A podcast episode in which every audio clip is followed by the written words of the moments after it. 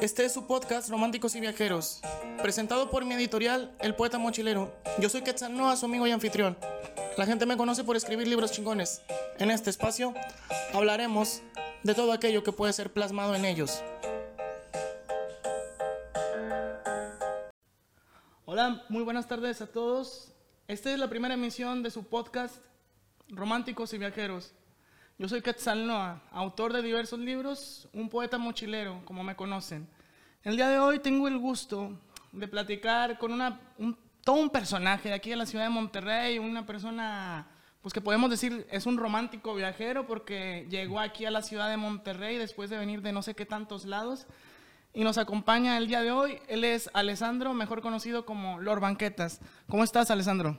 Gracias, bien, gracias Quetzal, mi Onoa, yo te considero también mi amigo, gracias por invitarme a tu primer podcast, si no me equivoco, ¿verdad? Es felicidades, correcto. felicidades, armaste todo un buen eh, espectáculo aquí, pero la verdad, como tú dices, eh, pues somos románticos viajeros y tenemos que contarle algo a la, a la gente, ¿no? Y, y bueno, ¿qué, ¿qué le vamos a decir? Primero sácame de una duda. Sí, dale. Es, eh, yo he visto que tú llegas a tu casa y cuando subes tus videos que te vas a, a Suiza, ¿no? Y que allá tienes tu casa, ¿no? Sí. Pero, o sea, tu origen italiano, a ver, explícame nada más tus orígenes porque yo tengo entendido que tú eres italiano, pero vives en, en Suiza. Sí, bueno, ya como bien dijiste, ya soy casi más de, de aquí, de Monterrey, que de Suiza.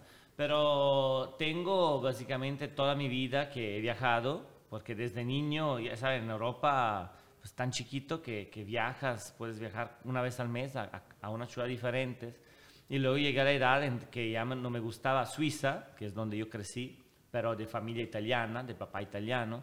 Y, y entonces pues soy, me considero italiano, crecido en Suiza, ¿no?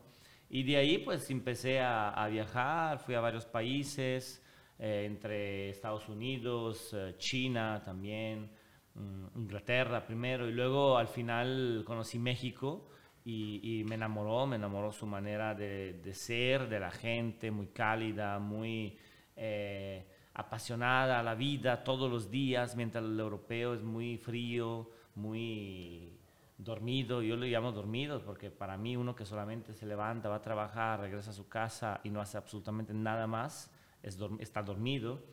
Y, aquí no, aquí cada día, ¿no? Entonces a, a mí me enamoró la, la cultura mexicana de la fiesta, del convivio, de, del querer tener amigos o, o novio o novia todo el rato. Entonces yo me quise quedar aquí y ya tengo varios años aquí en México, en especial en Monterrey, y por eso luego empecé a hacer videos y, y uno se hizo viral, ¿no? Sí, eso es lo que te iba, Bueno. eso es lo que te iba a preguntar ahora. eh, ¿Cómo, o sea, quién eras antes de hacerte viral? Ahora sí que existe una, también ahorita hay una pregunta bien, bien, bien chistosa o que me causa mucho conflicto que es, ahorita todos hablamos de la pandemia, ¿no? De que yo antes de la pandemia hacía esto. Todos somos un antes y después de la pandemia.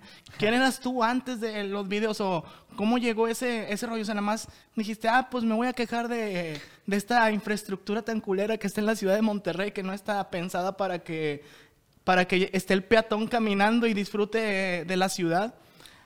Ma- eh, sí, o sea, bueno, yo no- nunca me quise quejar, ahí pues en ese video tenía hambre, entonces cuando uno tiene hambre eso no ayuda. Y, y, bueno, yo me hice viral hace como cuatro años y, y medio, o casi cinco ya, en- en- ahí en San Pedro, ¿no? Porque pues eh, me quejaba que, que yo tenía que caminar al lado de la calle donde no había banquetas, pero habían tres carriles para los Mercedes de San Pedro, y decía, ¿cómo es posible? Que aquí no pueden pensar que uno quiere caminar también. No es que todos quieren ir en carro, aunque la verdad yo creo que el 95% quiere ir en carro. Pero yo creo que es la cultura también muy pegada a Estados Unidos, es que pues tienes la oportunidad de tener un carro, entonces lo usas, pero no es la, la- la cultura del cual yo vengo, ¿no? Ahí vi- primero viene el peatón, luego la bicicleta, luego el transporte público, luego la moto y luego tal vez, si les damos chance, el carro. Y aquí es todo al revés, la pirámide de la movilidad está volteada, ¿no? Entonces, cuando yo veo eso, pero que todos se creen europeos o españoles de, de Real Madrid, entonces tú dices, eh, entonces tú dices, bueno, pues que, o sea, ¿por qué hacen eso, no? Y, o sea, si, si son tan, eh, tan primer mundistas, el primer mundo es caminar, es cargar el transporte público. Entonces, bueno, yo quise todo esto plasmarlo en un video, aunque no lo planeaba. Lo dije y se hizo viral y me dio gusto que se hizo viral porque significa que la gente, pues tal vez no son tan poquitos los que quieren caminar y los que quieren una buena infraestructura, como se merece Monterrey. Porque si algo me queda claro es que Monterrey es de las ciudades principales en Latinoamérica y tiene una infraestructura que, no, no, no, no, se la merece, merece mucho más. Entonces, de ahí viene mi video, ¿no? Pero pues yo, muchos me dicen que no amo México, así. Yo lo amo tanto que lo quiero ver triunfar y lo quiero Lo quieres ver, mejor, lo quieres ver, mejor, lo quieres ver progresando.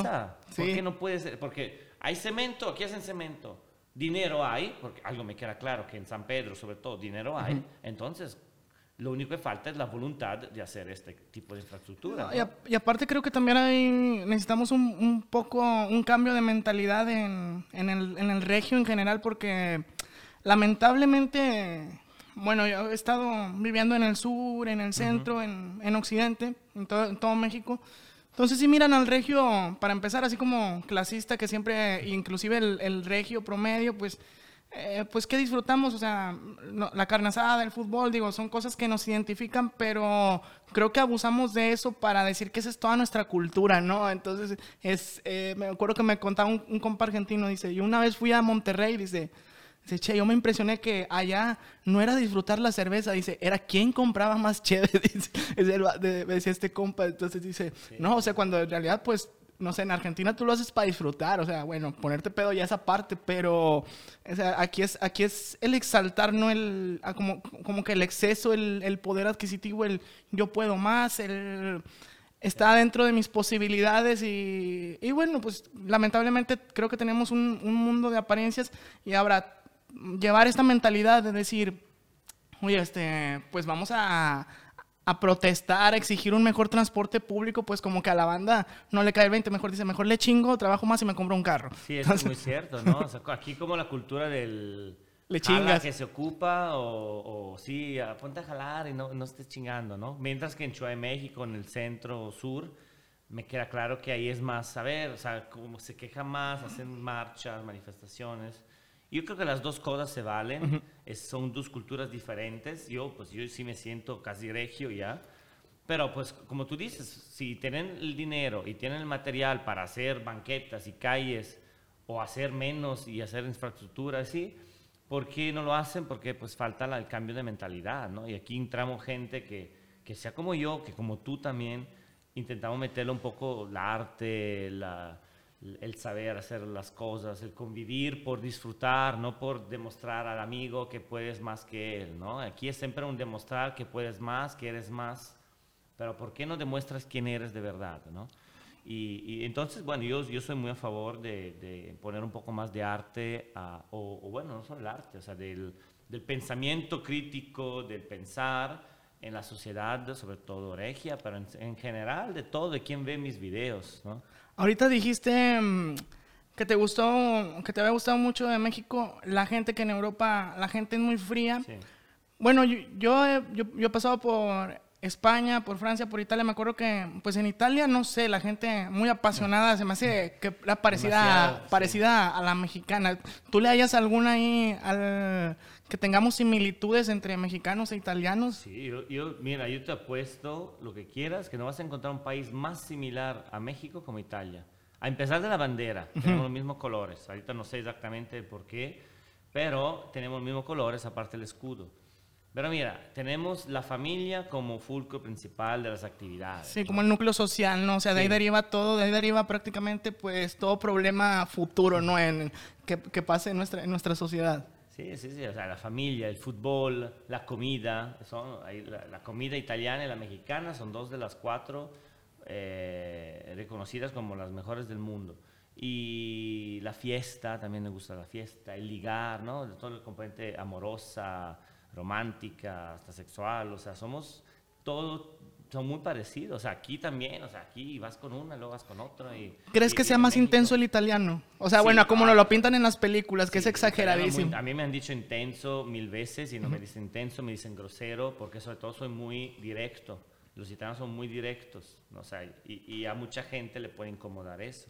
Yo creo que el mexicano es más como que alivianado en ese aspecto, uh -huh. lo cual es, es bueno. O sea, yo creo que al, al opuesto está el mexicano que dice "Ah, no pasa nada, no va- vale madre, ¿no? A ver cómo le hacemos, Sí. ¿no? Y se vale. El otro lado está el italiano que quiere algo a fuerza y si no lo logra, insiste, insiste, insiste. Se insiste. preocupa, se estresa, Entonces, ¿verdad? Está- encontrar un buen medio en donde pues, pues se preocupa, tal vez preocuparse más de lo que le pasa o de, de- de ser un poco más intensos, pero que también sepas alivianarte y sepas darle un poco, vivir la vida un poco más alivianado y eso le hace mucha falta a, a los europeos. ¿eh? Por eso que muchos vienen a México yo creo, y, y luego se enamoran, ¿no? O sea, Sí. del país, que de alguien, o sea. No, hay una comunidad muy grande aquí de, pues de todo, ¿no? De italianos, Sí. alemanes, franceses. Y te iba a preguntar, bueno, ahora que, habla, que hablamos de eso, de mucha gente se viene para acá, de, por ejemplo, en San Cristóbal de las Casas, está lleno de españoles y de mm, franceses, es lo que más me ha tocado ¿Ah, sí? ver por allá. No, pero en general hay temporadas donde llega, lle- llegan muchas, una comunidad muy grandes de, de europeos, inclusive africanos también hay, hay por Ah, sí. allá, mucho argentino también. Que los argentinos les mando un saludo a mí, todos mis compas allá en Argentina. Los argentinos son bien viajeros, de raza bien mochilera. Los, y aparte te los encuentras en todos lados, son como los chinos de Latinoamérica, esos vatos. O sea, levantas una piedra y sale un argentino, ¿no? Y estos cuates son, y andan en Ah, todos lados, ¿no? Sí, es cierto, es cierto. Eh, Entonces, eh, eh, llegan, eh, es, muy, es, muy, es muy curioso lo que pasa ahí en el sur, más adelante te, tal vez te, te hable de ello. A lo que voy es, porque y también hice una pregunta ahí en, en las redes sociales sobre qué le quisieras preguntar a Alessandro Lor Banquetas, muchos de Ah, mis mira. seguidores te conocían y me dijeron, ¿por qué elegiste Monterrey? Pregúntale por qué eligió Monterrey. O sea, dentro de tantas ciudades, ahorita me dices que, no sé, planeas irte al sur a experimentar Sí. nuevas cosas. Sí, yo creo que mi, mi tiempo en Monterrey está al final, pero no tanto para siempre, sino por un rato. Pero a mí me encanta Monterrey porque es una ciudad eh, que ofrece de todo, sobre todo oportunidades, que es lo que hoy en día más con la pandemia buscamos. Ahorita no te contesté que cómo era yo antes y después de la Ah, pandemia. sí, sí, sí. Yo era exactamente igual. Con la pandemia y con eh, eh, México, o sea, yo era, bueno, obviamente México me enseñó mucho, crecí como hombre, etcétera, pero era exactamente igual. Yo siempre intenté ser una persona muy directa, siempre. Y mucho me dice, es que tú no estás en tu país y por qué criticas México. Digo, pero a mí me encanta y me gusta tanto que, sea, es como la mamá que ve a su hijo que, que está haciendo cosas malas y, hey, hijo, o sea, te quiero y quiero verte triunfar, qué chingados, ¿no? Y entonces, como que les doy mi opinión diciendo que, eh, pues, o sea, yo he vivido en muchos lados, tal vez es mejor hacer esto que... que, que- Y luego que te dicen, pues si no te gusta, vete a, a tu Sí, primer es mundo, ¿verdad? De primero, que pero tú dices que de es que... muy conformista, o Sí. sea, es como decir, ay, es el, o sea, digo, ahí... Y al final es este, es este cierre de mentalidad de pues no tener una postura crítica, de decir, oye, si estamos jodidos, necesitamos Sí. hacer algo para mejorar las cosas. Bueno, no nos podemos, como dices tú, No, ¿no? pero no están tan mal. De Ajá. hecho, por eso vivo en Monterrey, porque al final Sí. aquí vives bien, puedes tener un buen sueldo, puedes vivir bien, puedes hacer dinero, puedes eh, tener lados donde salir, cosas de comprar. Ahorita, pues yo tengo pensado, pues tal vez, pues si se da, irme a Oaxaca un rato a, a intentar un cambio de aire. Andar en bolas en Y me Cipolite. que ni siquiera hay plazas, así, o sea, yo dije, "Ah, ¿dónde chingado voy a comprar ropa y así, no? O sea, a mí se me va a Sí, sí, quedar la mentalidad regia, aquí tienes 20 Sí, plazas. y de hecho, pero también ese, ese yo, no, yo no sé si ese tipo de comentarios, bueno, a la vez que rayan, un- o sea, que pueden sonar clasistas, pues, pero más que clasistas, pues que es también un sinónimo de ignorancia, claramente, pues denotan la, la ignorancia de, pues no sé, de, de nuestra sociedad regia, porque también yo tengo compas en el sur que se han venido a, a vivir acá a Monterrey un rato y, y cuando les platican, no, yo soy de, de Chiapas y le dicen, no manches, dice, y allá hay internet, este, No, pero no, no, lo claro. hacen, o sea, pero no lo hacen, muchos no lo hacen así como de mamador, o sea, si lo hacen de que, oye, ¿qué hay allá? O sea, que, porque en realidad ni siquiera ubican dónde están los estados así, y te puedo decir que en realidad la mayoría o el 80% de los mexicanos no sabe en dónde está ubicado geográficamente no, su ciudad en general. Entonces, podría Ah, decir... sí los- digo, yo- No, digo, digo, digo, tú, pero este... Por ese examen, Ajá. Eh, Bueno, antes, antes llevábamos geografía. Te digo porque una vez también me acuerdo que gané un concurso de cuento y me invitaron a una secundaria a, a contar eh, un cuento que se llamaba Jimena y el maguey. Se trataba de una niña que descubre una planta de maguey en el desierto de Sonora y la niña le enseña los, digo, el maguey empieza a platicar con ella y le enseña los usos de la planta. Entonces la niña se hace amiga de, de la, de la planta. Total, al final de- del cuento, yo hice unas preguntas a, a todos los grupos de la, de la primaria. Era un grupo de primaria de, bueno, era todos los grados de primaria me tocó contárselos ahí en, en el patio de una escuela. Entonces yo hago la pregunta de que, oigan, ah, para esto me habían dado unos dulces los maestros. Me dijeron, oye, te vamos a dar premios para que hagas preguntas para ver si comprendieron el, si escucharon bien los niños. Está bien. Y hago la pregunta, oigan, este, ¿de dónde era Jimena? De Sonora, todos, ah, con madre. Luego hago la siguiente pregunta, que fue el, que fue el pedo donde dije, madres, este, estamos, estamos empinándonos. ¿Qué digo? ¿En dónde queda Sonora? ¿En el norte, en el centro o en el sur? Y al unísono sonó, en el sur. Y yo... ¿Y dónde eran de aquí? ¿Eh? Sí, eran de aquí, eran de una escuela de Santa Catarina, me acuerdo. Y luego le pregunté a los profesores, oye, ¿qué onda? Y dice, no, es que quitaron geografía de, la, de las materias, digo. Y a mí se me hizo bien grave ese pedo, porque si no sabes geografía, o sea, si no estás ubicado, si no sabes, este, dónde, dónde es tu espacio, dónde cohabitas con otro, con otro, con, con, tus vecinos, o sea, con tus similares, pues los vas a ver a todos desconocidos. Entonces, creo que pasa mucho aquí de, obviamente, o sea, regios, chilangos, tapatíos, chapanecos, oaxaqueños, pues tenemos tenemos nuestras diferencias, pero tenemos más en común de lo que pensamos. Pero el hecho de, no, de, tener, de tener tan marcada nuestra idiosincrasia nos hace alejarnos un poco de estas realidades y de pensar que no hay progreso en los estados, en los estados del sur a veces, como el típico pues este cuate, el Samuel García, no sé qué llegó a decir, este, eh, que dijo... De golf sí, que, y que dijo el vato en, en, una ocasión de que, no, pues, nuestro gobernador dice, no, pues, nosotros aportamos a, a, todo el sur y pues, no, o sea, el sur, también, el sur tiene... No, aporta de regreso, ¿no? Digo, es, es, es, válido, yo entiendo lo que él quería decir, o sea, que, sí, a lo que, se hace más dinero y todo. A lo que voy es que es el, es el, el, el estereotipo, ¿no? Este, Y por eso, pues, entiendo que lo, hayamos que lo hayamos elegido la mayoría. Yo no lo elegí, o sea, pero hablo en general porque, pues, pertenezco a esta, a esta sociedad. No, pues yo, digo, yo, yo no me quiero meter en asuntos de, política. A mí me gusta mucho, pero yo creo que, aparte como extranjero, no, no, ni siquiera puedo votar. Pero el, el, chiste ahí fue que, obviamente, Monterrey, siendo una ciudad muy industrial, muy rica, te va a ofrecer pues oportunidades que sin duda alguna tal vez el sur en cuanto a trabajo no te puede ofrecer. Pero yo, ahorita lo dije, pero yo no, no es que me voy a cambiar al sur o a Oaxaca para ir a las plazas o sea, me quedo aquí, ¿no? Obviamente te vas a cambiar para un estilo de vida más natural, estar más en la naturaleza, estar más a contacto con, con personas tal vez que, que, que el dinero pues no, no, lo es todo, porque aquí me queda claro que aquí es una guerra de, de interesados y interesadas en donde quien tiene más es el que más va, va a ser aprobado por la sociedad. O sea, uno se cambia al sur, creo que por cambiar aire, por cambiar un poco la mentalidad de él, para abrir un poco la mentalidad porque si no conoces tu mismo país, luego cómo vas a viajar a otros países, ¿no? Sí. que tiene que conocer cada uno de los que 31 estados, ¿no? 30 más el distrito. O sea, tienes que ir a, a, conocer tu país, lo principal. Mira, yo hasta, hasta hace poco yo pensaba que Cancún era lo mejor del, del mundo entero, porque la verdad sí es de las mejores playas y este sigue siendo la mejor playa. Pero luego cuando vas a Oaxaca y cuentas una comida que es casi única, que encuentras gente que es muy alivianada y no es que, ah, extranjero, a ver, vamos a ver cómo te vamos a chingar y cómo te vamos a quitar dinero. No, pues muy alivianados y, ah, y barato, y allá te venden los tours así. O sea, un pescado te sale en 150 pesos. Es un pescado de un mar que tiene 4 mil millones de pescados. Porque en chingada en Cancún, pero meltero, ¿no? porque en Cancún un pescado me tiene que salir 350 pesos. Un pescado, es un pescado. ¿No? mejor dame la pinche caña y voy yo, güey. Claro, luego la renta son cuatro veces más cara. Entonces, para aguantar esa renta, o sea, yo he hablado con la gente porque yo he ido 20 veces allá en el Caribe y está hermoso, pero todo está inflado de precios porque vienen los malditos de allá, de, tus vecinos del norte, y todo quiere, y, le vale más el precio. Pero es obvio que luego arruinas el turismo. Y luego ahorita se están autorruinando por la pandemia porque pues no quieren más que uno viaje, ¿no?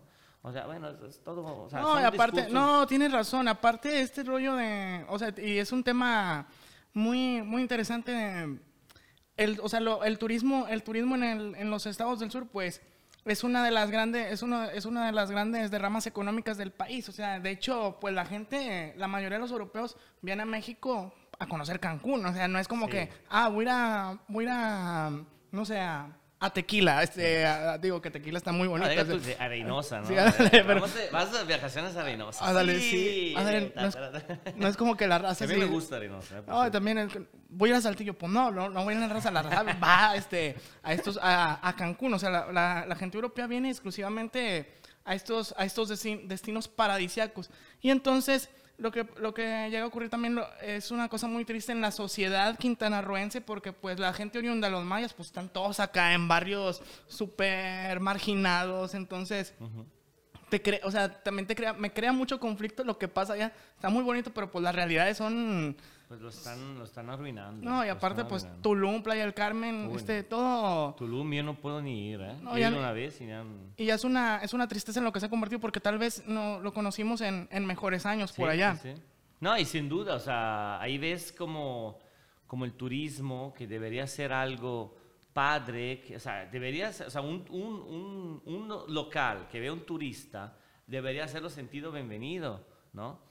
Y, y, y allá en Cancún ven un, un turista y nomás quieren ver cómo lo chingan. Lo ven como un cajero, Y ¿no? eso- Sí, eso, es, eso está mal, eso está mal, porque luego el turista no va a regresar a México. Y yo amo México, pero la verdad, lo que hicieron a mi mamá en Cancún hace años está cabrón. O sea, la- ¿Qué le hicieron? la- no, es que la, la dejé ahí en, el, en, en la plaza para que, para que comprara unos, unos souvenirs y así. Y, y deja tú el valor. Yo te puedo, o sea, si yo vendo este libro y este libro me costó, no sé, mil pesos hacerlo y te lo vendo en dos mil, está bien. Pero te lo vendo en 20 mil pesos. No, te- Y, o sea, obviamente, una no habla. Y tú dices, ah, es que pendeja mi mamá. Claro, claro. Y lo- ya lo aprendió. Pero el problema es que no lo vale. No lo vale. No vale el pescado, no vale 300 pesos. Un, un pinche, un águila de ébano, de, o, la, o la pirámide típica de Chichen Itza en ébano negro, no vale, Oye, no, me acordé no de- vale 20 mil pesos. Me acordé de una anécdota ahorita que me dices eso. Bueno, sí, sí, sí, Iba yo caminando ahí por, en Cancún, ahí por la zona, era una zona, ahí por el centro, una zona de restaurantes y había, y había artesanías. Y lo iba caminando y pues no sé, digo, me ven que no soy de ahí, no digo que me ven extranjero, pues al Chile está, to- ahí, no, ahí me parezco más a la raza. Entonces, este, me ven, me ven ahí, pero me ven así, este, pues ahí como que estoy viendo y pues me ven curioso, ¿no? Ven que, que no soy de ahí. Y, me, y llega un, un vato ahí, este, que estaba vendiendo sombreros. Y me acerco. Y le digo, oye, eran, los- eran sombreros de palma. Y me acerco y le digo, oye, este, ¿a cómo está, a cómo, a cómo los sombreros? Dice, 400. Le dije, no, no, está, muchas gracias, está muy caro. Y luego, y, bueno, yo pensando eso. Y luego, no. Me dice, 300 para ti. Le dije, no, no, gracias. Dice, 250. Le dije, no. Dice, bueno, ¿cuánto me das por él? Le dije, y yo dije, no manches, este. 100 pesos. Sí, y en Yucatán, en Mérida, costaban 50 bolas esos sombreros de palma. así yo de que, pero, y yo ya había pasado por Yucatán y dije, no, hombre, no manches, este, si es una exageración, o sea, es una, eso está muy es un abuso ese. No, es un abuso. Digo, yo sé que quieren hacer Se debería haber una autoridad ahí también, o sea, Pero, pero... o sea, el precio es, o sea, luego vienen a decir que por qué le regateamos, pero porque ellos mismos quieren que regatees, ¿no? Yo, yo siempre, de algo, eso es un buen punto en Monterrey. En Monterrey nadie te viene a estar chingando cuando comes. Eso es algo que no soporto de Puebla, no lo Ah. soporté. Es impresionante. Ma, estoy comiendo, ma, qué chingado quieres. Ma, o sea, mínimo, o sea, yo- a mí me siento mucho si el niño creció en, en condiciones y le quiere dar 10 pesos, pero estoy comiendo. O sea, mínimo cuando como. Y ahí no tienen ni respeto para eso. Y, y de hecho, fíjate, eh, güey, y, y pasa lo mismo en Oaxaca y en San Cristóbal de las Casas, de que puedes, no sé, sobre todo en San Cristóbal, que es, amo mucho ese lugar, he vivido allá y tengo muchos compas allá en San Cristóbal, la neta les mando un saludo, pero ustedes saben y hemos visto por allá y me lo han contado también cómo es la onda. Tú llegas a San Cristóbal, bonito el lugar, así te impresionan los colores, el Sí, sí, clima, sí. y estás así bien a gusto, ¿no? Pero no te sientes en un lugar con terraza porque no van a dejar de pasar este, niños a pedirte dinero. O sea, yo creo que la neta es en lo que te sientas y pides una cerveza, de perdido van a pasar seis, siete niños y me dijeran, oye, ayúdalos, este, pero pues no, hay un... No, y hay- en hay- cuanto le das a uno, todos Sí, van a venir. sí, ¿no? Y de hecho pasa eso. Le das a uno y el niño así como que echa el grito y empiezan a venir como que dicen, oigan, ese es nuevo, ese me acaba de dar. Porque también hay una gente, hay personas que ya viven ahí y que no les dan. Sí, claro, que ya saben, claro. que, que ya saben no, pues porque que... aparte no soy cajero, ¿no? Sí, y a- Esos hacen más dinero que yo. Ajá. 10, 10 pesos por Oh, persona es- en, es- en menos de dos minutos. o sea. Oye, es todo, es todo un sindicato ahí de, pues de, de, Sí. de, de- de gente que, que estira la mano, que lamentablemente, pues, este, a lo mejor muchas personas me, decían, me han contado amigas que sus mamás van y que dicen, ay, este pobrecito niño, y le dan. Entonces, es, la, es, lo que, es la impresión que, que pretenden dar, o sea, de, ah, pues estamos muy, muy mal, pero esos niños se llevan como 600, 700 bolas, güey. Este, sí, sí, sí, en, en, en, menos de un día. Y, y, y, no se vale, o sea, no se vale sea por los niños, sea por, por, por la sociedad, sea por el turista. Pero bueno, o sea, o sea, son lugares muy hermosos. Todo, yo no conozco Chiapas, pero pues conozco bien Cancún, toda la zona del Caribe, eh, otros lados, y me encantan, pero la verdad a veces te hacen pasar las ganas de regresar por estas cosas, por estas cosas, porque no puedes ni comer y estar a gusto. Puebla me encantó, pero yo no he querido regresar porque no puedo comer, porque están chingue chingue. o sea, entonces eh, pero ahí está el chiste de México. Sí, es el chiste de México es, no que rico sea más rico, sino que los pobres salgan de esa mentalidad y salgan de esa pobreza. El problema es que les convienen. no, o sea, es un tema muy extenso para sí, este yo alguna vez llegué a ser de esas personas que estaban chingando porque yo, yo, me, yo me metía a, tocar a los restaurantes y a las, este a los camiones y todo, pero... No, pero pues está bien, o sea, toca y digo, no es que no me das y, te echo todo. Al menos estoy ofreciendo una gracia, decía yo, pues no cantaba chido, pero la neta sí me viajé por el sur no, ofreces algo, sí, sí, sí, está bien. Oye, y en estos años que tú llevas viviendo acá en Monterrey, este, bueno, yo sé que tú prácticamente eres un regio, o sea, haces carne, tomas carta blanca, este, te vas así, este, este, estás aquí en el, en el cotorreo, ¿has tenido alguna relación amorosa? Acá en Monterrey, así con alguna muchacha de regia. ¿Te lo sabes? Sí, he tenido una relación, he tenido una relación con, eh, sí, con dos, gracias, con dos, eh, tres chavas, digo, de novios, y sí, o sea, no, bueno, una de Tamaulipas, dos en las regias. Y nada, o sea, mm, sin duda, a mí siempre me ha gustado ser romántico, creo que es una fundamental característica de un hombre el ser romántico, que es diferente a ser detallista, porque detallista le das cosas más materiales, ¿no? O, bueno, haces ver que te importa, pero el ser romántico se puede demostrar absolutamente sin gastar dinero, sin eh, tener que esforzarse mucho, es simplemente una manera de ser, ¿no? Mientras el detallista es más y, y hay un detalle con, bueno, con, la, con el origen de la palabra romántico, supongo que viene de Roma, o sea, donde surge, o sea, porque llega, llega este momento en la historia donde estaba la edad, la edad oscura, donde pues la iglesia eh, censuraba muchas cosas. Entonces los artistas empiezan a voltear a ver el, ahora sí que los ideales que forjaron a la, a la, a la cultura occidental, sí, que, que voltean a ver sobre todo los griegos, ¿no? Entonces, pero pues ya sabemos que Roma pues adaptó los ideales estéticos de Grecia a su civilización y, y, pues hicieron el, el magnífico imperio que, que, ahora pues estudiamos en, en, a todas las edades. Entonces, el romanticismo viene en sí, bueno, el romanticismo como movimiento de, ahora sí que de literatura, de poesía, este, surge, surge más que nada del, pues de esta onda de de, después del oscurantismo, ¿no? Porque es como que retomar los ideales de Roma, ¿no? lo, que nos forjó como sociedad, que son los, el exaltar al individuo, el exaltar el, amor, el acercarnos a lo divino, ¿no? Sí, el, sí, el amor como algo divino, ¿no? Sí. No, bueno, más quería aclarar este punto, porque también me quedé pensando, ¿de dónde viene, o sea, de dónde venía el romanticismo? Eh, algo se decía de Roma, ¿no? En Italia. Todas las calles, todas las vías llevan a Roma. Y de cierta manera, cualquier cosa que hagas en la vida, todas las vías, todas calles llevan al amor. Porque... Roma es amor. sí, Roma es amor. Es, eh, la, sí, de hecho, o sea, en español y en italiano, amore, es, lo mismo. Y también una vez me dijo un poeta, fíjate, las cuatro cosas que más necesitamos en el mundo, digo, las cosas que más necesitamos en el mundo tienen cuatro letras. Amor, agua y aire. ¿Ya? Este, entonces con madre eh, me quedé pensando en, en, ese, en ese rollo. Entonces Roma es amor, amor es agua, amor es aire y amor es Dios, ¿no? También, si nos vamos a lo espiritual también. Sí, sí, sí. Bueno, en, en, cuanto, en cuanto al amor, yo creo que si algo he aprendido, y de hecho, esta es una libreta que yo tengo desde más de 10 años, la hice en 2008, la empecé a hacer en 2008, ya la terminé, ya empecé otra Próximamente publicado con la editorial de Quetzalcoatl. sí, no, mira, esta, esta, es, esta es la inspiración, o sea, inspiraciones, ¿no? Esa es la idea, es de un poeta que era mi favorito, era Giacomo Leopardi, eh, es uno de los italianos más conocidos allá, y era un poeta muy deprimido, muy triste, pero porque tenía unas condiciones de salud que él solo pensaba en el amor, en las chavas, pero nunca tuvo, nunca tuvo.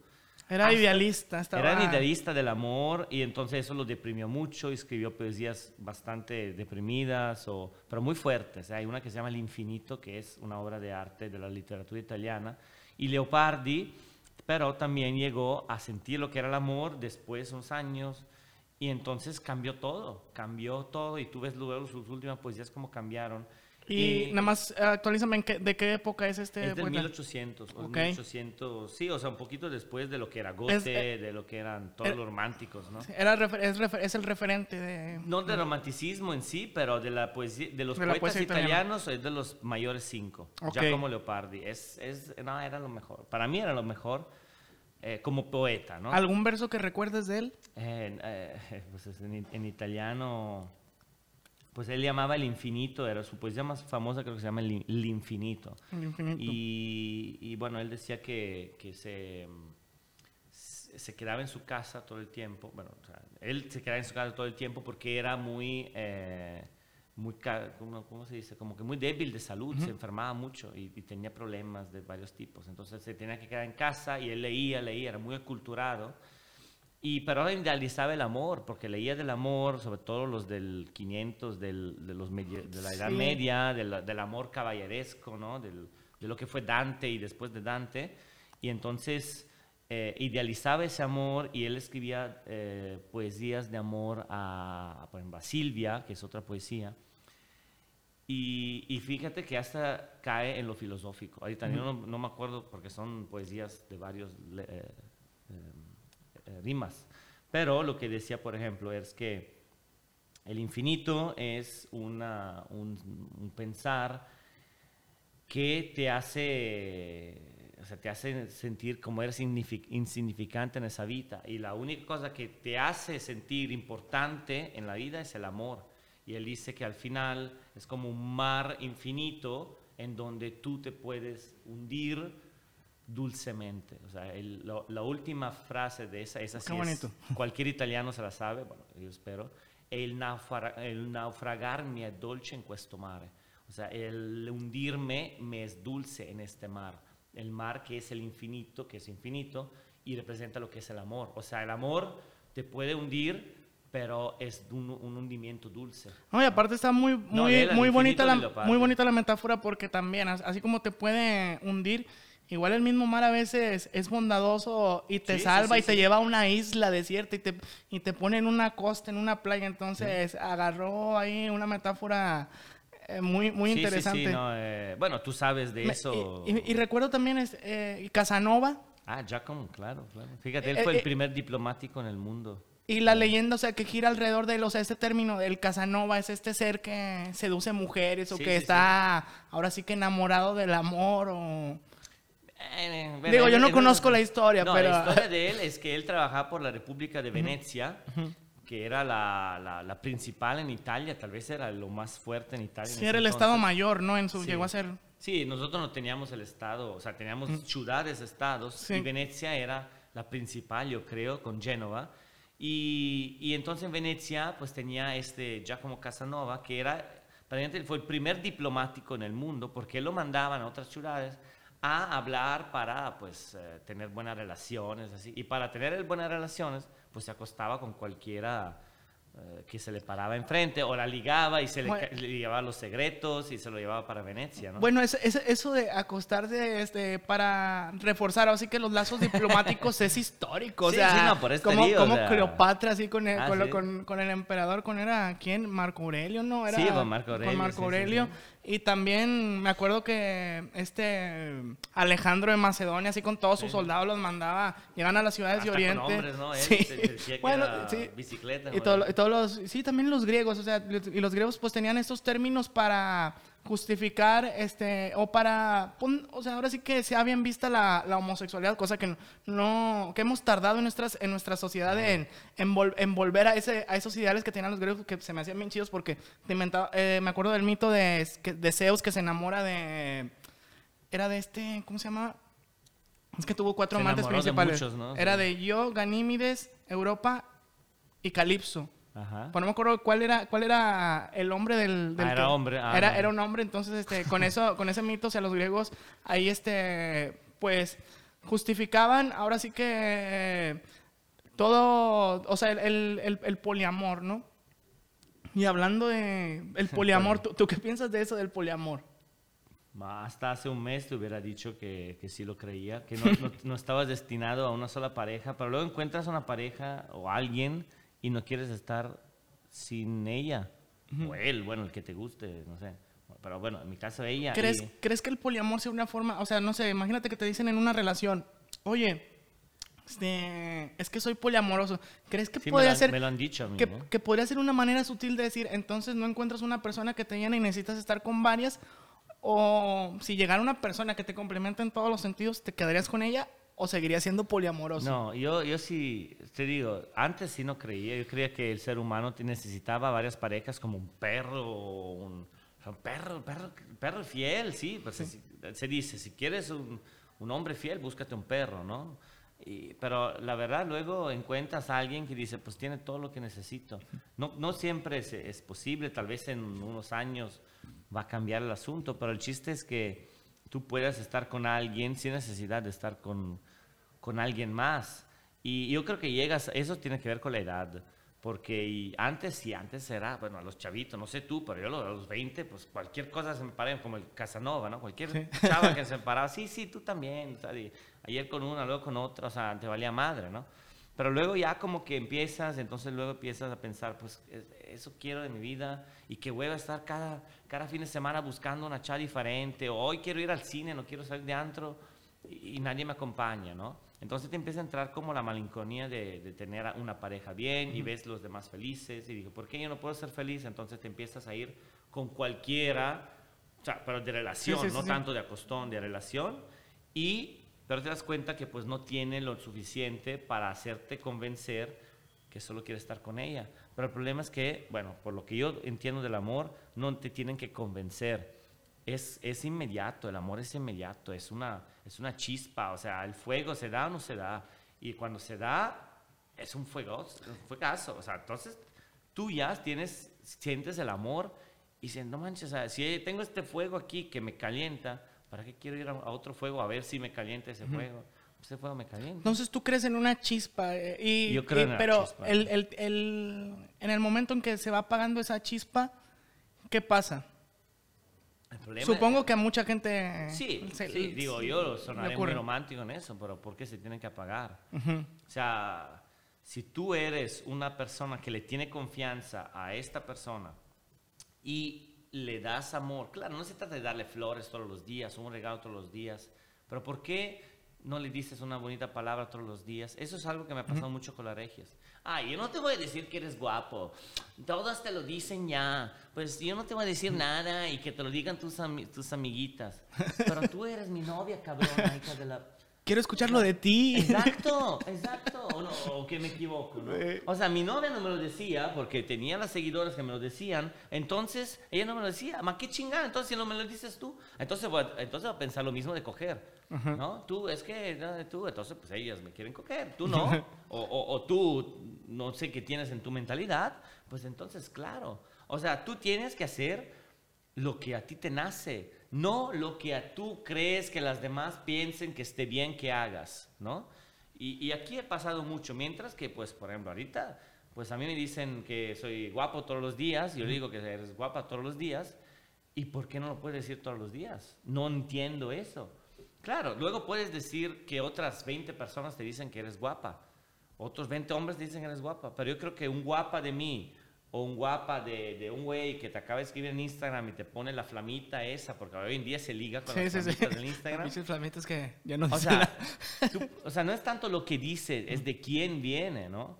Entonces, si un hombre logra, o la mujer también, porque no es solo tarea del hombre, que la- el fuego del- del- de la química, del amor a primera vista o, o- o de inmediato que se dio se mantenga, y luego yo creo que llegas a una edad en donde, claro, no se trata ya de, de- de coger todos los días o de estar eh, regalándose flores todos los días, sino se trata de No, ap- estar a gusto. Sí, juntos, ¿no? aparte llega, lo pensaba ahorita que dices, este, sobre las palabras, a lo mejor no existe, digo, no existe, puede, puede para, pueden, no sé, irse restando las palabras en el día a día, pero existen los actos, existen los hechos. Por ejemplo, ayer, ayer me quedaba pensando, dije, pues un hecho, un acto de decir, te quiero es te dejé unos tacos, amor, un sábado en la noche, de que, oye, llegué, te traje, o en la mañana que andas crudo, te traje un menudito, amorcito, o llegas y este, te traje pizza y, y, cerveza. Bueno, yo lo interpreto con la comida, pero pienso que también es un acto de amor el preocuparte por el estómago del otro. Sí, no solo por el estómago, ¿eh? Bueno, bueno también porque el estómago pues te da la felicidad, ¿no? El estómago lleno. Claro, claro, tal vez es lo más fuerte, pero piensa también en, bueno, cuando duermes con tu pareja, eh, las cobijas. Y no sé qué le pasa, bueno, yo con, con mi pareja, o sea, se, se, se pone las, las, las, las, cobijas toda, toda uh, envuelta en ella y yo me quiero sin cobija. Entonces, o sea, pero, o sea, luego me despierto todo con frío porque luego, ya sabes, la, la, la rara eh, costumbre aquí de poner el clima a 16 grados y poner cinco cobijas encima, pero pues luego te sacan todas las cobijas, están envueltas como, como, como un taco, ¿verdad? tocino, así. Entonces dije, y, luego, pero luego, o sea, como que me da frío y le quiero quitar la cobija y no tengo, entonces me acerco, pero luego en la mañana como que ella me pone las cobijas encima, ¿no? O sea, también esa es una forma de preocuparte de... de, pues, sí, hay, hay, de, hay, hay, esos, esos detalles también, o sea, en, en, el convivir con la pareja de... Ah, bueno, estamos en, estamos en la casa, ahora me toca limpiar a mí, ahora me toca... o sea, parte como organización, pero siento que parte, o sea, pues es, es, un, pues es, una, es una estructura que depende del 50 y 50 de los dos, ¿no? Y como dicen, a veces yo no voy a estar al 50 y tú vas a estar al 20, pero yo voy a dar ese 80, ese, ese 30 que a ti te falta, ¿no? Entonces, y también me va a pasar a mí en algún momento. Es cierto. ¿Y qué haces, qué sueles hacer cuando estás dolido? Uf, yo... O sea, como... muchas cosas. Y estuve dolido mucho tiempo en mi vida. Primero, dime tú, porque luego, o sea, solo... Bueno, es... ¿Tú qué haces cuando estás dolido? Bueno, yo, sí, ese es, ese, es, ese es mi escape. Es, el escribir yo me sentaba, había muchas cosas, no más del amor que me dolían, o sea, la misma vida, el... Sí, sí, es tu libro del romántico viajero. Lo, lo, social, el estar luchando por ser alguien, por tratar de encontrar una, pues no sé, una respuesta, un, una, una, una conexión con algo, a un sentido, pues es, es, es esta eterna búsqueda de, pues sí, de, de creer que significa algo en mi vida, pues también me traía me traía pues muchas dudas existenciales y eventualmente ese dolor pues como que para así decirlo, como que para ignorarlo o sordearme de él, pues me ponía a escribir porque siendo así solamente ahí lo podía transformar en algo metafórico. Y creo mucho en el poder de la poesía desde el punto de vista de que, o a mi propia experiencia, que tú cuando cierras los ojos, y te pones a, a, ver lo que hay cuando cierras los ojos y lo escribes, Todas esas cosas parecen no tener sentido. Puedes, no sé, a lo mejor estar viendo un castillo, un pato, mm, no sé, un, un, un, velero sobre el alta mar. Entonces, cuando ves esas cosas, pero esas cosas existen ahí porque son un símbolo de un, de un, de sentimiento. Puede ser que el mar sea un, pues ahora sí que todo un mar de lágrimas que no logras, que no logras contener y el velero pues simplemente es, es, un, es una esperanza, una estabilidad ahí que todavía te queda. Entonces tal vez en ese momento no interpretaba yo las metáforas, pero me ponía a escribirlas tal y como me venían a la cabeza. Carl Jung dice que, que las metáforas están llenas de símbolos. O sea que el lenguaje, el lenguaje de, los, de los símbolos es, es, la metáfora. Y después Jodorowsky decía que el lenguaje de la metáfora es la poesía. Entonces, mm. creo absolutamente en ello de que tú, si te pones a escribir, si te pones a sacar todo lo metafórico, o sea, todas esas cosas que invaden tu cabeza, las escribes, pero las escribes un tiempo, te voy a decir, no sé, tal vez unos seis, siete meses seguidos, sin preguntarte qué significa, solamente las sacas y con el tiempo vas a, vas a ir este... limpiando. Sí, te vas sanando, vas, vas encontrando, no sé, vas, vas, vas reconectándote contigo mismo, entonces...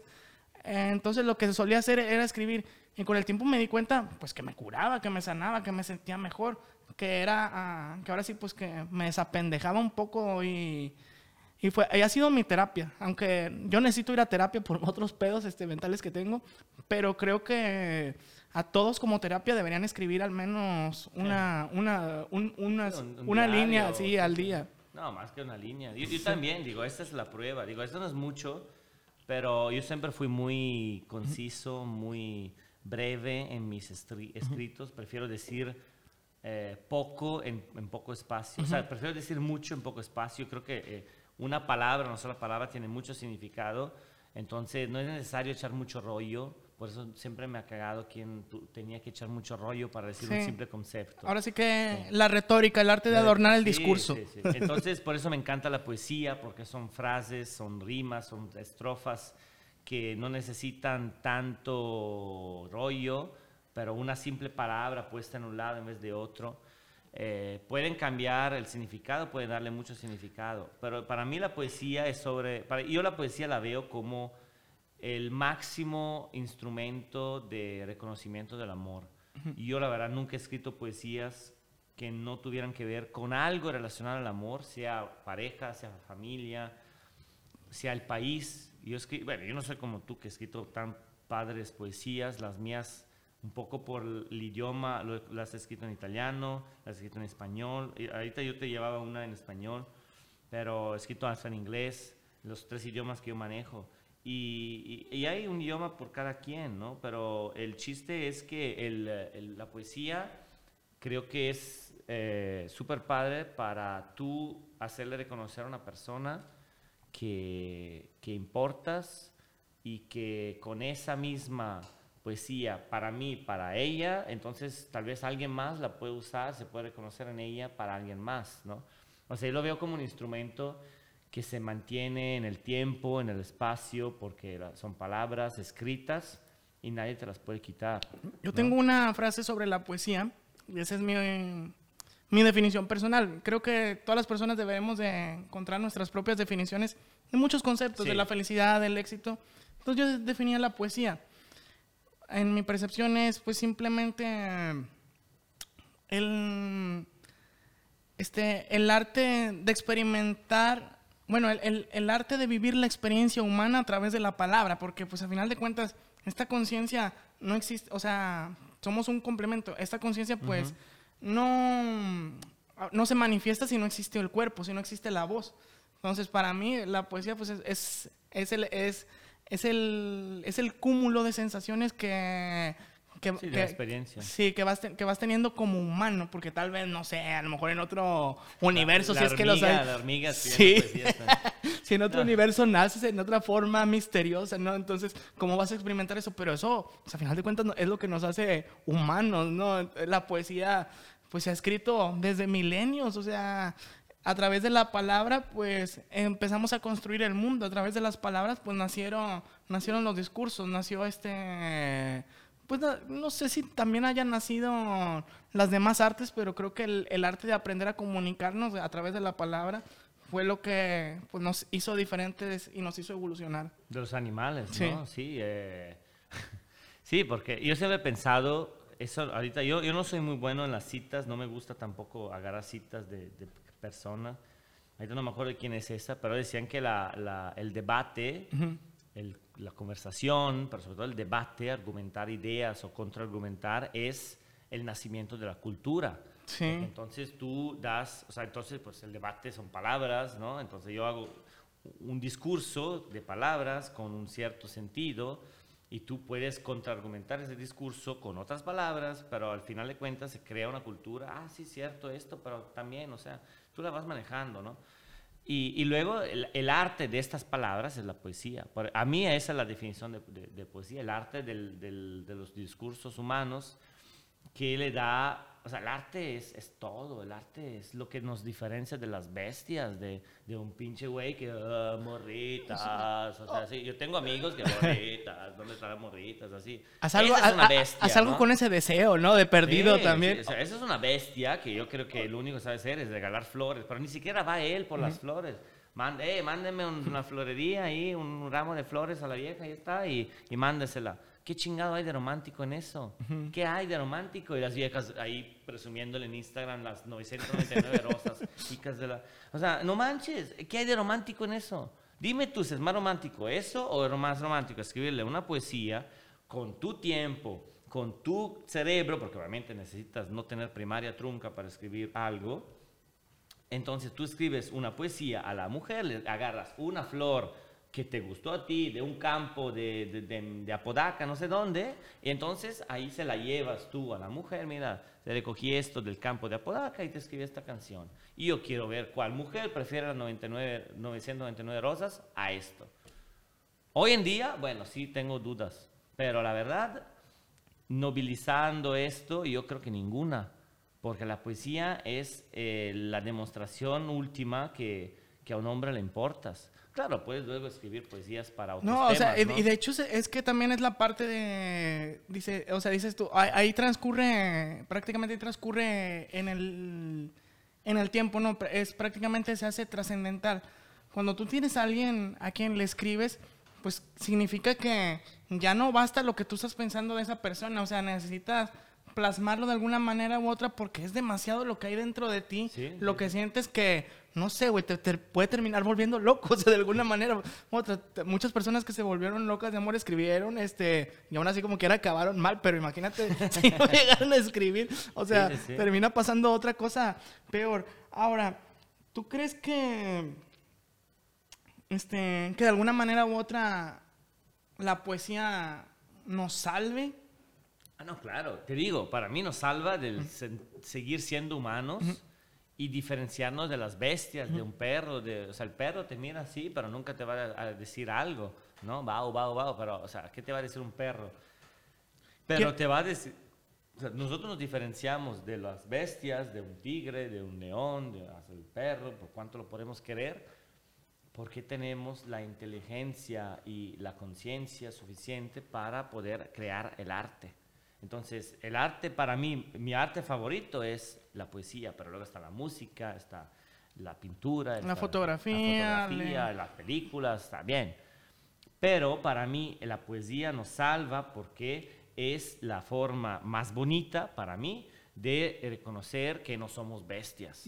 y, y la verdad, yo creo que nadie quiere sentirse un cavernícola porque, o cuál se enamora. Bueno, hoy en día sí. te digo, yo, yo, yo ya estoy... Oye, veo que tienes ahí tu, tu cuaderno. No, sí, Esas son de ahorita- cosas que has escrito tú. Sí, yo he escrito de todo. Yo he escrito desde cosas de amor, pero poesías de amor, pero he escrito A ver, léenos algo.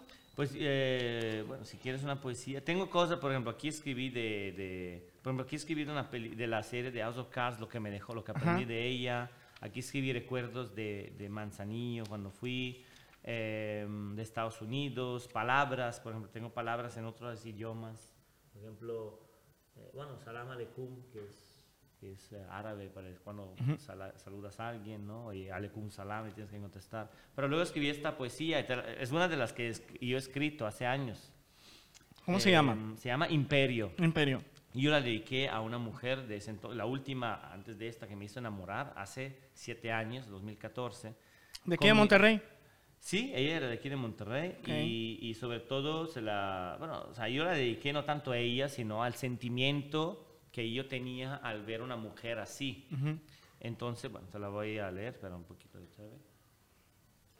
Júzgamela, por favor, porque tú eres experto, eres un, No, no, un no, yo- literario no. reconocido y yo soy un No, yo empecé, a nomás así. hombre, yo empecé a escribir este, nomás por desahogo, pero pues bueno. Y pero tampoco era mi intención meterme en el mundo literario. Sí, yo esto lo llamé inspiraciones porque yo de lo, algo que me inspiraba, ah, mira, este me gustó, entonces me ma- marcaba lo que me dejaba. Entonces aquí está lleno de cosas que me han dejado, ¿no? De hecho, por eso yo te mencioné a Leopardi, porque Leopardi hizo lo mismo, pero como con 4.000 libretas. 4.000 libretas tiene más. Bueno, Imperio. Del próximo libro de Alessandro Van. Sí, sí, sí, de hecho sí. pero bueno, o sea, bueno. Imperio. Ardor de la mirada cuando ella viene. Un pecado de este autor y no hay hombre que se abstiene. Dolor tan repente como suave, comparable solo al dulzor de verla libre como un ave. Ahorita te lo explico por qué escribí.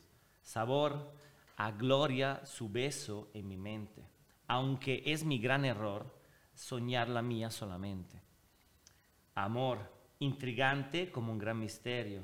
Yo voy a ser su pecador, ella aquí hace imperio. Excelente. Y bueno, Eh, me llamó mucho la atención, es un gran error soñar la mía solamente. sí. Entonces, ahí queda claro cómo reconoces lo, ahora sí que, lo efímero y lo, no sé, el, el, el valor que tú a lo mejor no es como que la quiero conquistar, quiero que sea mía, sino es un error pensar, o sea, pues sí, o sea, de entrada es, es un error pensar que... Que sea es, mía. Sí, o sea, esta exclusividad, esta fantasía de Sí. exclusividad. Es que era, ella era muy guapa y, y- y era obvio que tenía muchos hombres atrás. Y yo no era influencer ahorita en ese entonces, pero o sea, yo era muy guapa, entonces su belleza, o sea, era imposible que iba a ser solo mía. Aunque ella hubiera querido, era imposible, ¿no?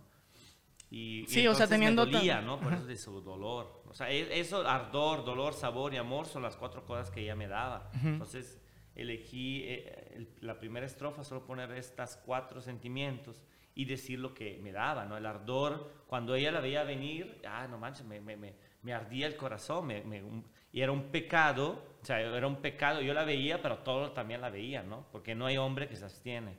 No, pero aparte con ese, o sea, bueno, a mí me llama mucho la atención esa línea porque creo que es una línea que en el mismo presente, o sea, tú reconoces tu renuncia, tú reconoces así que prácticamente Sí. tu derrota, Sí, ¿no? sí, o sea, sí, lo sí. inminente que va a pasar, me vas a romper el corazón, pero me vas a dejar algo bien chido y, y de ti estoy aprendiendo un poco el desapego. Y recuerdo, también me, y, me- y te digo porque me acordé de una línea que dice, de un poema que se llama Hora de dejarte ir, que dice, es hora de dejarte ir, de aceptar lo que fuimos, de agradecer por lo que somos en cualquier cosa en la que nos hayamos convertido. Yo te he querido, quizás corresponderme del todo nunca fue pieza clave en tu estrategia, pero no me retiro vencido, sino agradeciendo la oportunidad de haber cruzado tu frente y mis labios, tu sonrisa y mi boca, tu ternura y mi canción. Es hora de dejarte ir. Siempre supuse que yo sería lo mejor para ti, pero qué egoísta resulta pensar que uno es el sueño del otro.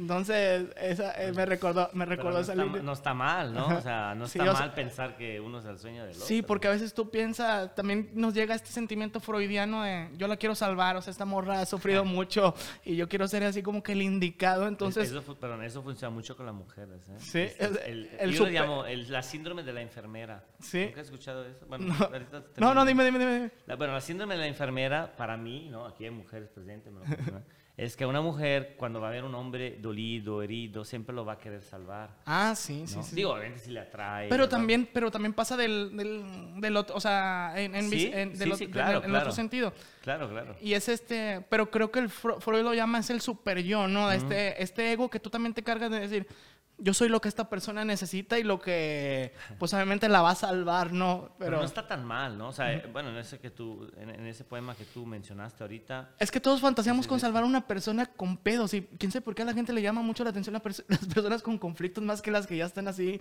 sanadas, ¿no? Entonces, tal vez le suponga un reto, no sé. sí, yo creo que es un reto. Es que... O maduras y después se te Pues, hace... Mira, digo, yo sé que estás en una relación, no sé. ¿Tú cuál, cuál es tu mayor miedo en un- tu relación? Te digo, Ajá. el mío es aburrirme. Ajá. Es mi mayor miedo. A mí no me importa que me engañe siempre que yo no me entere, no es tanto eso. A mí es importante que no me aburra. El problema es que yo como buen Gemini, si no estoy, si no me hacen drama cada día, o sea, no me siento, o sea, no, no drama, pero o sea, si no siento la pasión cada día, y, o sea, yo me aburro. O no hay la manera de conversar, me aburro. Eh, Me he pasado con la gran mayoría de mis parejas. Llegaba un tiempo en que donde, bueno, ¿y hoy qué vamos a hacer? Ah, al cine, otra vez. Ay, al antro, otra vez. Y así, o sea, oye, pues piensa algo. Agarra unas pinches rosas y hazme la caer en la cabeza y yo me, me divierto con eso, ¿no? O sea, pero como era siempre las tres, cuatro mismas cosas, y es que todos aquí han hecho eso, pero a mí qué me importa que lo que hacen los demás. Y aquí no entendían eso, entonces, para mí es el aburrimiento, entonces te Sí. pregunto, No. ¿qué es para ti? Mi mayor miedo es simplemente em, extrañar, al- si, o sea, si llegara a pasar algo, extrañar todo lo que yo he construido con esa persona o todo lo que hem- hemos, hemos sido. Y esto, estoy hablando de, o sea, que llegara a pasar de, no sé, hasta en el más absurdo de los escenarios, o sea, inclusive la muerte, o sea, de madres, este, Sí. eh, yéndonos a, ex- a extremos de que este, que esta persona ya no esté conmigo, ¿no? De, y no sea porque decidió Porque no estarlo, sino porque pasó algo más cabrón. O sea, cuando tú a lo mejor pudiste imaginar una vida con ella y de repente, pum, güey. O sea, este, porque creo que toda la gente, que creo que toda la gente se piensa en el amor eterno, pero no tiene presente la muerte. O sea, Sí, eh, eso, yo- eso eh, es muy cierto. Eh, Yo soy el ejemplo. Nunca he pensado en qué pasaría si mi pareja muere. ujú. Digo, o cualquiera. Me, me ha muerto un familiar muy querido. No, creo que pero- te lleva la no. chingada, güey. O sea, sí, ¿Cómo, cómo vas a ir con alguien más? Ajá. Eh, fíjate, una película que yo he No sé si hace te harías poco más es, eh, espiritual o algo así. yo crecí. ¿Has visto la película de Siete Almas? Sí, de Will Smith.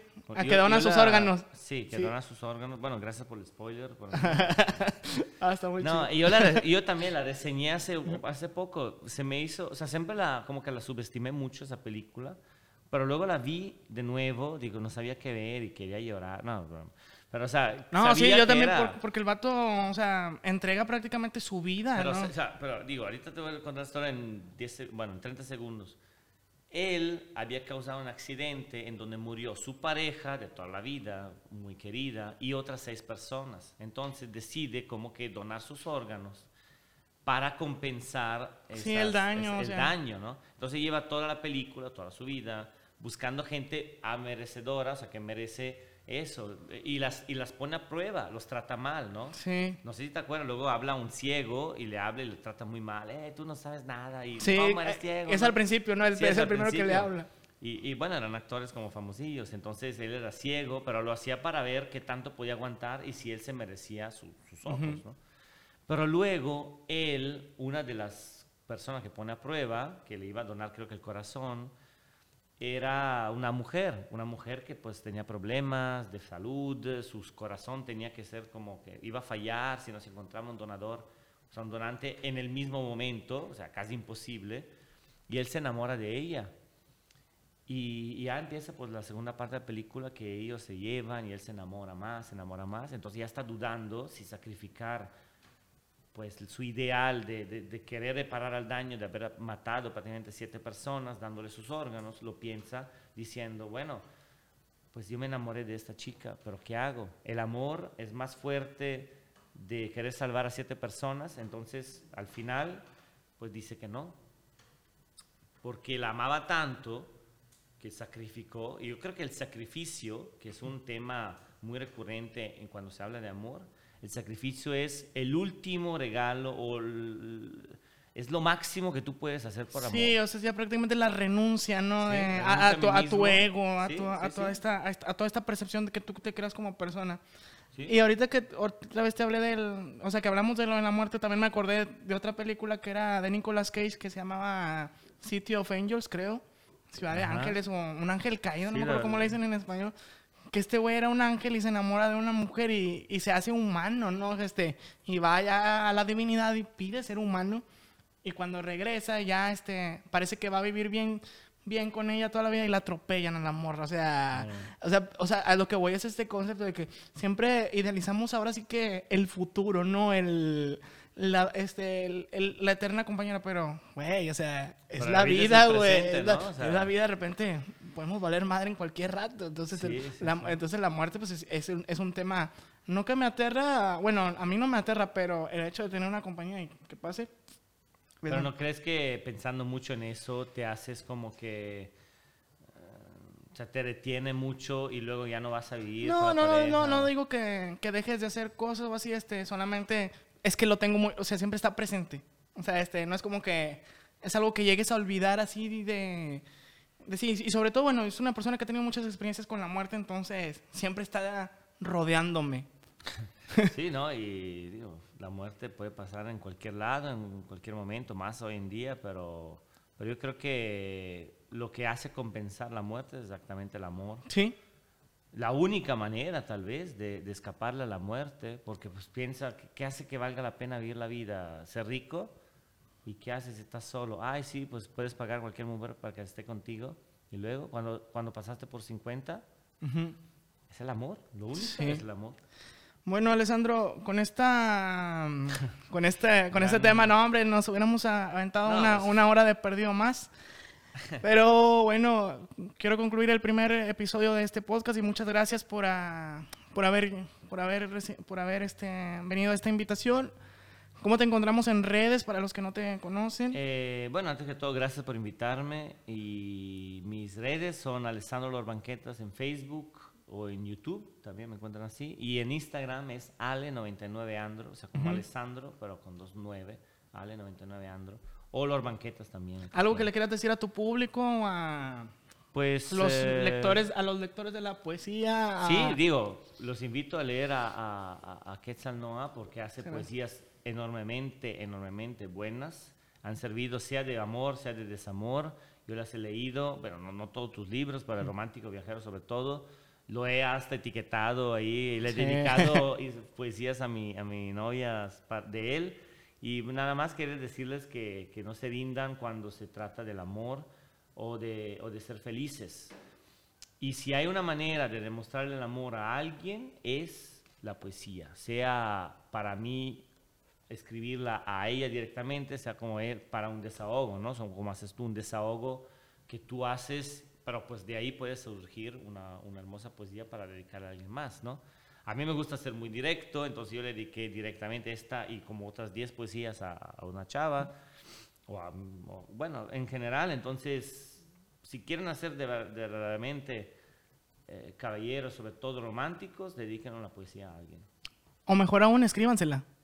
Sí, pero no todos son buenos, ¿no? Digo, yo creo ser más o menos bueno, pero por ejemplo, si me dice, "Dedi- dedícale un dibujo a tu novia, no, mejor no, porque ni una carita sé hacer. Pero pues ahí poesía, pero, el poetas pero, la, saben- pero igual el intento, la, la intención sí, vale sí. más. Claro, claro, claro. Sí, Mm. pues sí. Bueno, muchas gracias aquí a, a todos Gracias por, por, por seguirnos, gracias a Alessandro y gracias a Casa Mérida, de donde se transmite este programa en Barrio Antiguo. Si ustedes desean venir aquí a grabar, a tomar fotografías, es un lugar muy ameno, muy chingón. Vengan, dense la oportunidad. Dense la oportunidad de estar en este lugar. Aquí, en, les recuerdo, Casa Mérida, están aquí en Barrio Antiguo. Lo siguen en redes sociales como la Casa Mérida, MX. Saludos a todos, que estén muy bien. Muchas gracias por escucharnos, por vernos. Y hasta la próxima. Saludos, adiós.